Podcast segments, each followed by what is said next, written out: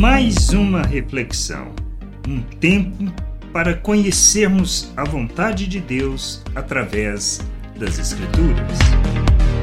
Não importa o tamanho do pecado, não importa o quanto consideramos os nossos pecados grandes ou pequenos, pois o importante é o arrependimento de uma vida separada de Deus, não pecado cometido como podemos ler nas palavras do Senhor no Evangelho de Lucas, no capítulo 13, do versículo 2 ao 5.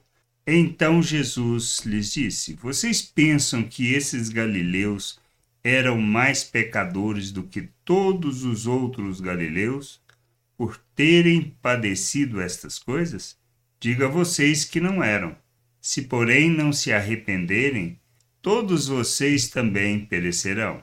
E quanto àqueles dezoito sobre os quais desabou a torre de Siloé e os matou, vocês pensam que eles eram mais culpados do que todos os outros moradores de Jerusalém? Digo a vocês que não eram, mas se não se arrependerem, todos vocês perecerão. Temos que ter o entendimento ter um entendimento claro sobre a verdade espiritual, sobre o reino de Deus e sua justiça. Pois não se trata do tamanho do pecado que cometemos segundo a nossa perspectiva, mas de vivermos na vontade de nosso Deus ou não. Por isso somos chamados ao arrependimento e a demonstrarmos, como João Batista afirma, frutos dignos de arrependimento pois não é o que falamos, mas da maneira como vivemos depois de termos confessado os nossos pecados e reconhecido que temos andado fora da vontade do Senhor.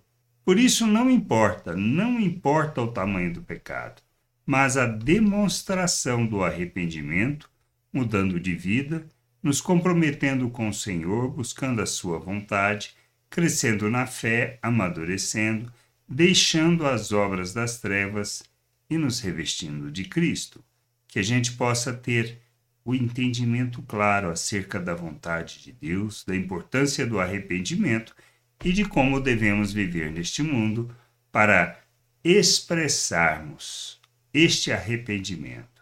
Graça e paz sobre a tua vida. Amém. Gostou da reflexão?